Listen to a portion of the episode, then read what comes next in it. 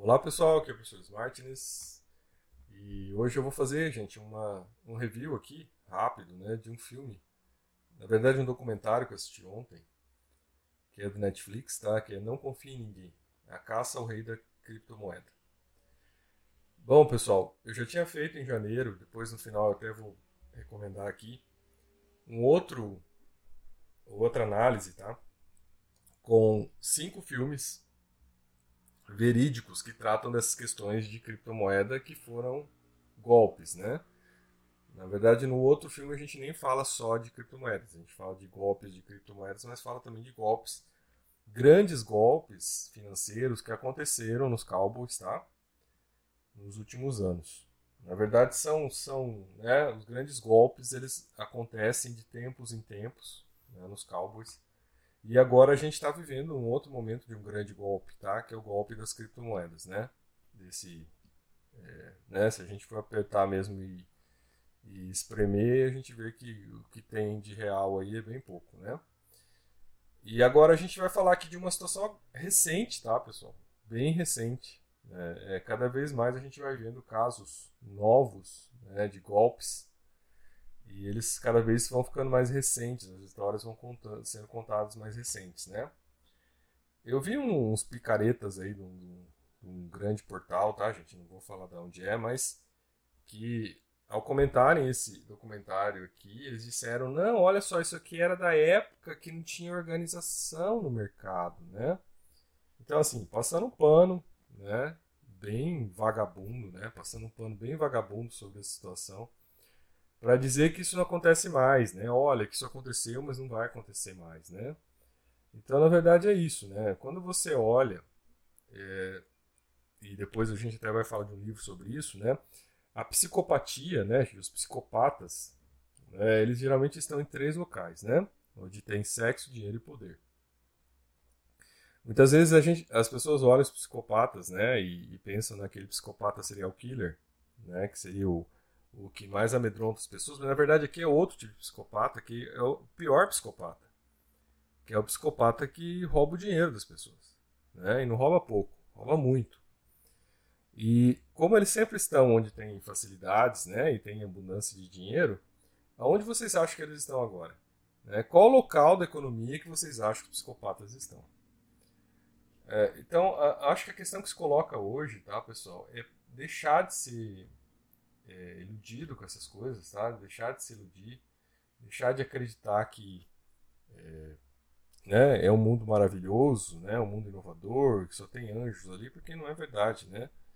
A verdade é que você vai ter muito psicopata ali e em graus variados de psicopatia, né? Desde esse aqui que a gente vai ver hoje, que é um grau elevado de psicopatia, até você vai ter os psicopatas que só estão aí contando, né, as mentirinhas do dia a dia, né? Dizendo que vai chegar, Bitcoin vai chegar a 100 mil. Isso também é um psicopata, né? Porque ele fala não, mas foi uma análise, uma, né? Uma proposição, uma hipótese, né? Só que ele também é um psicopata porque ele está fazendo aquilo deliberadamente e está colocando em risco né, um grande número de pessoas. É, e está fazendo aquilo ganhando com aquilo, né? Ele não está ali, né? De voluntário, ele está ali para ganhar com aquilo que ele fala, né? Então ele inventa essas coisas e ele recebe para isso. Tá, pessoal? Então, assim, é, eu acho que até o título aqui do, do, né, do documentário ele é excelente, né, pessoal? Não confie em ninguém. Essa é a postura que você deve ter quando vai atuar nas criptomoedas. Não confie em ninguém. Você não confie em nenhum influencer. Não confie em ninguém, gente. Né? Você vai estar sob risco de ser enganado, é, diria 99% do dia. Tá? Não vou dizer 100% porque, né, aquele 1% que você está no banheiro que você não tem como ser enganado. Os outros 99% do dia que você está lidando com cripto, você está no risco de ser enganado. Tem alguém contando uma mentira em algum lugar e essa mentira vai chegar até você. Então tenha consciência disso. Né? Você abriu aí o influencer pago, né? Já, opa, peraí, o que está vindo aí? Né? Então essas questões todas têm que é, ficar bem claras, tá? É, apesar do, do, pequeno alcance aqui do nosso canal, até porque, né? É, brasileiro se acha esperto, né? mas é o mais otário que existe, né? Que é o, é o enganado né? dentro do seu próprio país, pelo seu próprio estado.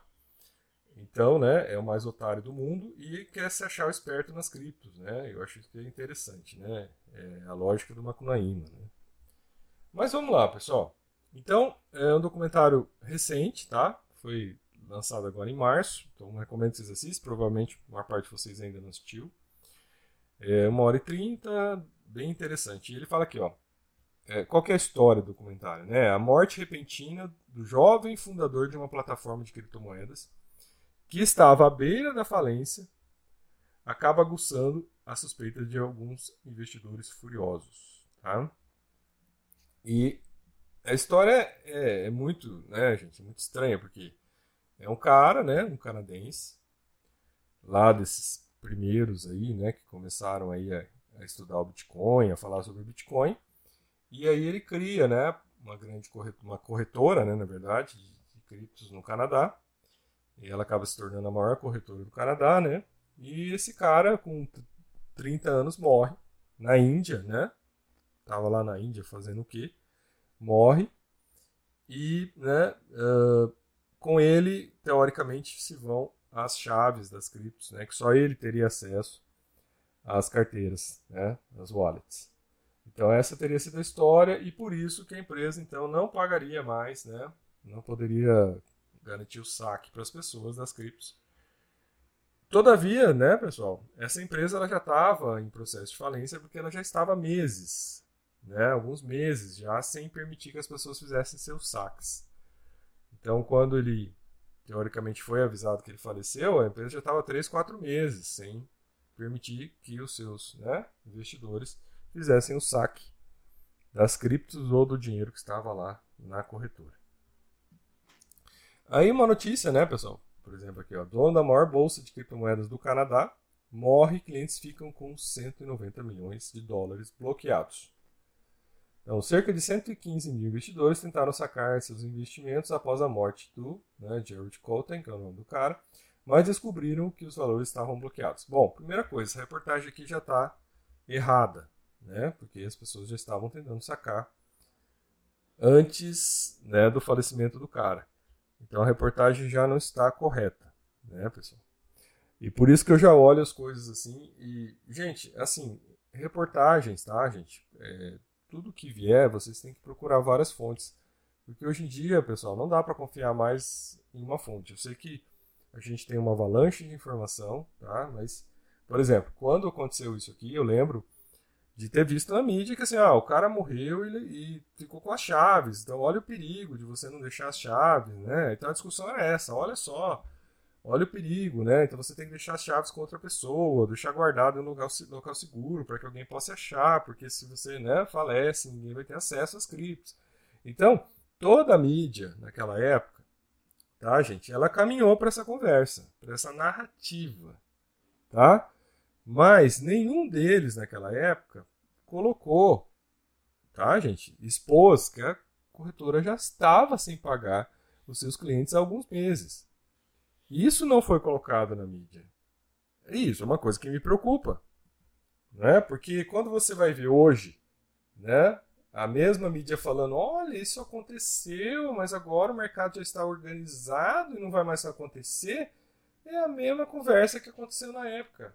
Né? Direcionaram a narrativa para algo tentando tirar o que está claramente colocado aqui.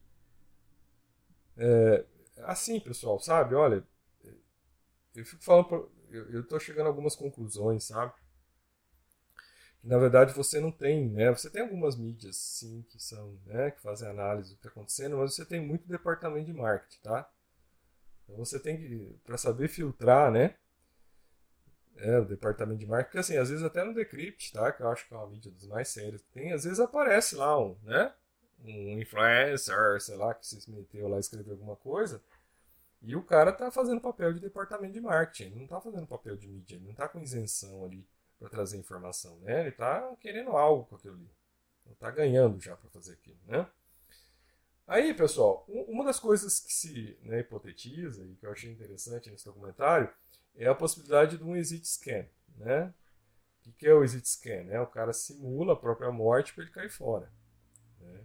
Ele, ele, né, ele morreu na Índia, num local assim, né, difícil de avaliar né, o, o que aconteceu mesmo. E aí aquilo, né? Será que morreu mesmo? Ou será que foi só um exit scan, né? Se ele estava devendo e ele não pagou, e ele não tinha mais, ele não queria pagar, né? Como é que seria a forma dele sair dessa? Né, pessoal? Então essa, essa seria uma, uma, das, uma das coisas aí que fica em aberto, né? Dentro dessa discussão toda. É se ele realmente morreu ou não.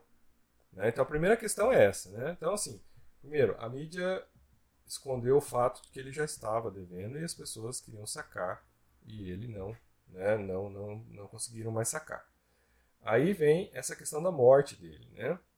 Uh, começaram a surgir então, né, pessoal, uma galera, né? Isso aqui tá com uma máscara aqui para se proteger, mas começou a surgir uma galera de investidores, né, que, que, que são, né, que trabalham com informática, que, que lidam e começaram a investigar a fundo o que aconteceu, né? Começaram a levantar evidências para questionar esses fatos, né? Não, o cara já estava devendo, de repente ele morre.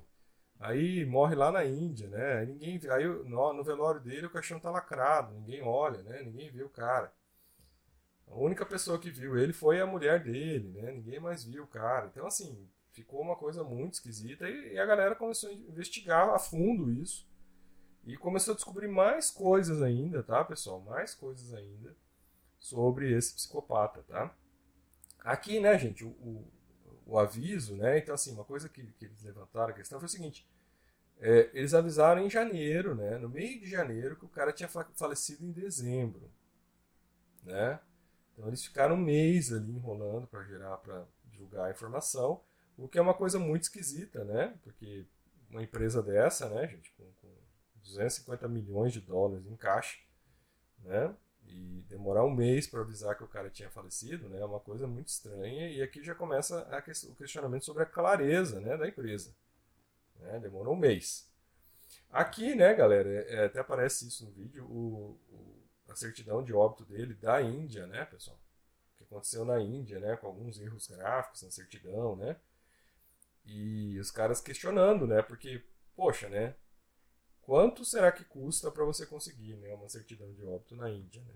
Bom, a gente que é brasileiro, né, pessoal, a gente sabe que muitas vezes as coisas podem ter seu preço, né? É... E aí, gente, quanto será que na Índia, né, não custa uma certidão de óbito? Então, é, essa é uma das questões que se levanta, né, para se discutir aqui o que, que, realmente aconteceu e se realmente, né, ele faleceu ou não. Fato é que ele já estava devendo né? A empresa já estava devedora. E, gente, não foi só isso. Tá? Não é só essa questão se ele morreu ou não morreu, porque né, não tem dados conclusivos, um atestado de óbito da Índia, o cara morreu por uma doença que não mata, né? É, em grande parte dos casos, o cara é um cara jovem, né, de 30 anos, que morre por uma doença que tem índice de fatalidade de 3%. Então, assim, são coisas muito estranhas, né? Envolvendo isso aqui, ninguém viu o cara no caixão tal, demora, a empresa demora um mês para avisar que o cara morreu ao mercado. Então vão levantando as coisas, né? Aí que os caras querem fazer, que está em aberto ainda, mas ó, veja, essa notícia aqui é de 2019, então provavelmente eles não conseguiram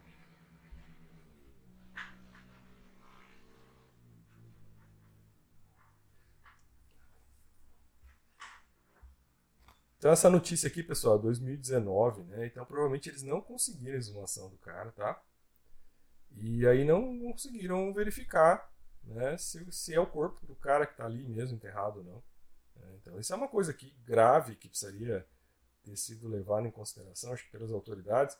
A partir do momento que você tem 250 milhões de dólares, né, de dinheiro das pessoas, né, perdido, então, são pessoas que perderam dinheiro eu acho que deveria, no mínimo, né, ser autorizada a exumação do corpo do cara para fazer o teste do DNA, para ver se é o cara mesmo que está ali, né? Isso é, uma, isso é óbvio, né, gente? Isso é uma coisa básica, que já deveria juridicamente ter sido resolvida, mas parece que as autoridades não, né, judiciais não autorizaram exumação. Então vejo que uma coisa ou não autorizaram, ainda estão na justiça brigando por isso, né? Mas o fato é que nós estamos em 2002, quando sai esse documentário, e não se tem uma resposta plausível, né? Não se tem ainda uma confirmação se o cara morreu ou não, né? Se ele fez um exit scan ou não. Então isso está em aberto e continua em aberto, né? Agora, um, uma das coisas, e aí começaram a, a, pesquisar e acharam, né, cara, que o cara tinha uma sociedade com, com um indivíduo aqui que é, foi preso até por falsidade ideológica, né, por, por, por estelionato. Então, e ele teve, né, não, não ficou junto com esse cara até o final, né, pessoal, mas uh, esse cara participou da, da empresa, da quadriga, até o nome da empresa é interessante, né? Quadriga, né, gente? Para mim me lembra quadrilha, né? Acho que o nome você vê, né? Como as coisas já são, né? Quadriga, quadrilha, né? E aí, pessoal, esse cara fazia parte né, da empresa e é um cara que foi preso por falsidade ideológica nos Estados Unidos, tá? Uh, e, e, a questão toda, né, pessoal, é que assim, esse cara esteve atuando na empresa por um período de tempo. Então também é uma coisa que já coloca a, a empresa em xeque, né, pessoal? E vejam, e não para aqui, né? Não para aqui a, a, a coisa. Aí vocês, eles foram puxando o novelo e eles chegaram, galera, a descobrir que esse cara, né, esse, esse o diretor lá da, da quadriga, o, o Jerry, Jerry Cotton, ele fazia parte do Talk Gold, tá, gente? Talk Gold é um, é um fórum da, da internet, né? E tem um outro fórum aqui também, que é o Black Hat World, tá? Que é o local, gente, é onde se vende, se compra ou se, ou se disponibiliza formas de você dar golpes, né? estratégias, formas de você gerar dinheiro, gerar dinheiro através de golpes. É, então, pessoal, vejo que a coisa é muito séria, né? Porque descobriram, né, que, que o Jerry Colton, desde a adolescência, ele participa desse Talk Gold né, e que ele já teria participado de outros golpes antes, né, menores, e ele estava envolvido. Então ele estava nesse, né, nesse Talk Gold, nesse Black Hat World, desde a sua adolescência. Então ele já estava buscando né, uma forma de realizar um grande golpe. Ele já estava nessa busca. E o Bitcoin foi. E o Bitcoin foi o meio né, adequado. Ele achou o, meio ideal para ele dar o golpe foi através do Bitcoin, né, de criar uma corretora. Então, é, por isso, pessoal, tem que ter muita atenção, sabe? Porque às vezes aparece um negócio sendo uma proposta boa, inovadora, e você olha e fala, pô, que legal, nova tecnologia, né? Na verdade, não é nada, é, é um código de computador que você está comprando, que aquilo não é nada, que aquilo não existe, que aquilo não tem nenhuma função né, que foi criado por um desses caras que estão nesses locais aí, inventando uma forma de ludibriar, enganar e roubar as pessoas. Né? Então, gente, é aqui que os psicopatas estão. Aí, Ponzi, né? Ó, o Ponzi Fórum, ó, Talk Gold. O, o Ponzi Fórum, né? Onde o a Quadrigas Patrin né, encontra em First Mate. Onde, né, gente? Olha só. Onde esse cara aqui encontrou o, né, o Koten. Esses caras ficaram amigos aqui nesse fórum. Então você vê da onde que os caras começaram a amizade. O cara que é estelionatário aqui e faz falsidade ideológica. Eles se encontraram aqui nesse tal de Talk Gold. Uh, e mais ainda, pessoal, descobriram coisas mais graves ainda sobre o cara, né? Uh, descobriram que foi lá, nessas, nesses, tal, nesses locais, nesses fóruns, que o Koten foi procurar né, alguém que soubesse programar para criar um site simples, mais funcional, né? De corretora, de corretora de criptos. Né? Então foi lá que ele foi buscar alguém né, que, que manjava desse tipo de golpe, de criar uma, né, uma coisa fake para né, dar esse tipo de golpe.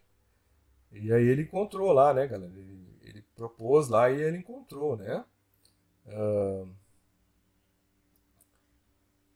Aqui, né, ó. I'm looking for programmers where knowledge when I. Ah, não, o inglês está horrível. Eu estou procurando por é, pessoas que sabem programação, né? Uh, que entendam de Bitcoin, né? E como funciona isso. Uh, eu tenho vários projetos para trabalhar, incluindo de uma exchange de Bitcoin. É, então, galera, foi aqui né, que ele conseguiu. Tem até o nome dele aqui, ó. Deixa eu até o nome dele aqui. Ó.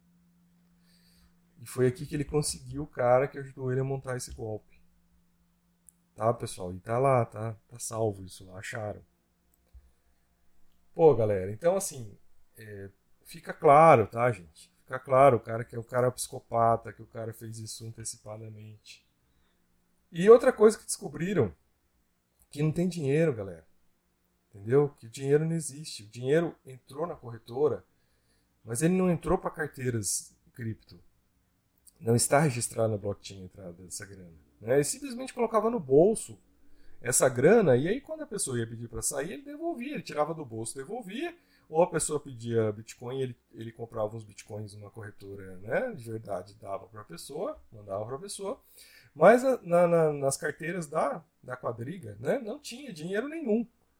Simplesmente não tinha cripto lá. Não estava, né, né, Fizeram uma auditoria nas blockchains e não encontraram nada. Simplesmente porque ele desviou esse dinheiro para laranjas. Né? Ele, né, fez, ele pegava o dinheiro e ele, e ele mandava para outros locais. Ele não comprava cripto com isso.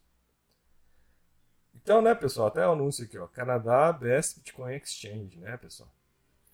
E vejam, galera, uma das coisas que sempre tem que ter no golpe, e isso cada vez, né, quando eu, sempre que eu vejo, né, esses influencers e essas pragas que tem no Twitter, aí, esses scam boys, eles começarem a falar, né, de ganhos vultosos, maravilhosos, isso aí já é um indício de golpe, pessoal, porque sempre no golpe tem que ter uma vantagem para atrair as pessoas, né, para a pessoa cair naquilo se o cara oferece um serviço rotineiro, padrão, né? Não que não possa ser um golpe, mas geralmente para poder atrair volume, esses caras oferecem coisas muito acima do mercado. Então, por exemplo, essa empresa, essa quadriga, ela oferecia 10%. Gente. Se o cara colocasse dinheiro lá e comprasse Bitcoin, ela dava um tipo um cashback de 10%. Então, assim, uma coisa, né, só assim, e, e para qualquer negociação, não era assim, ah, abra uma conta aqui, né, tal. Não, assim, cara, eles te davam um, um tipo um, assim, um cashback, né, um retorno contínuo. Então, cada vez que você colocava lá, se você negociava, você já ganhava 10% imediatamente. Qual que é a sustentabilidade disso, galera? Sabe, eu, eu fico vendo aquela tal daquela Luna, o ST, né, aquela outra, para mim aquilo lá é um esquema Ponzi dos piores, e tá na cara, e todo mundo tá aí batendo palminha para aquela porcaria. Os caras pagam 20% ao ano, gente, de juros. É, como assim? Esse dinheiro vem da onde, cara? Né? É Ponzi, você tem que tirar o dinheiro das outras pessoas para pagar os juros deles que entraram antes. Não tem outra explicação. E fica, né, a galera fica batendo palminha pra aquela porcaria lá, e o golpe tá acontecendo na nossa cara, né? O golpe tá na nossa cara acontecendo. E tem gente aí aplaudindo aquela porcaria daquela Luna Ponzi, tem gente aí, né, dando voz pro, pro, pro China lá, que é dono da, da, empresa, falar, né, que olha, ele vai ser o maior investidor de Bitcoin.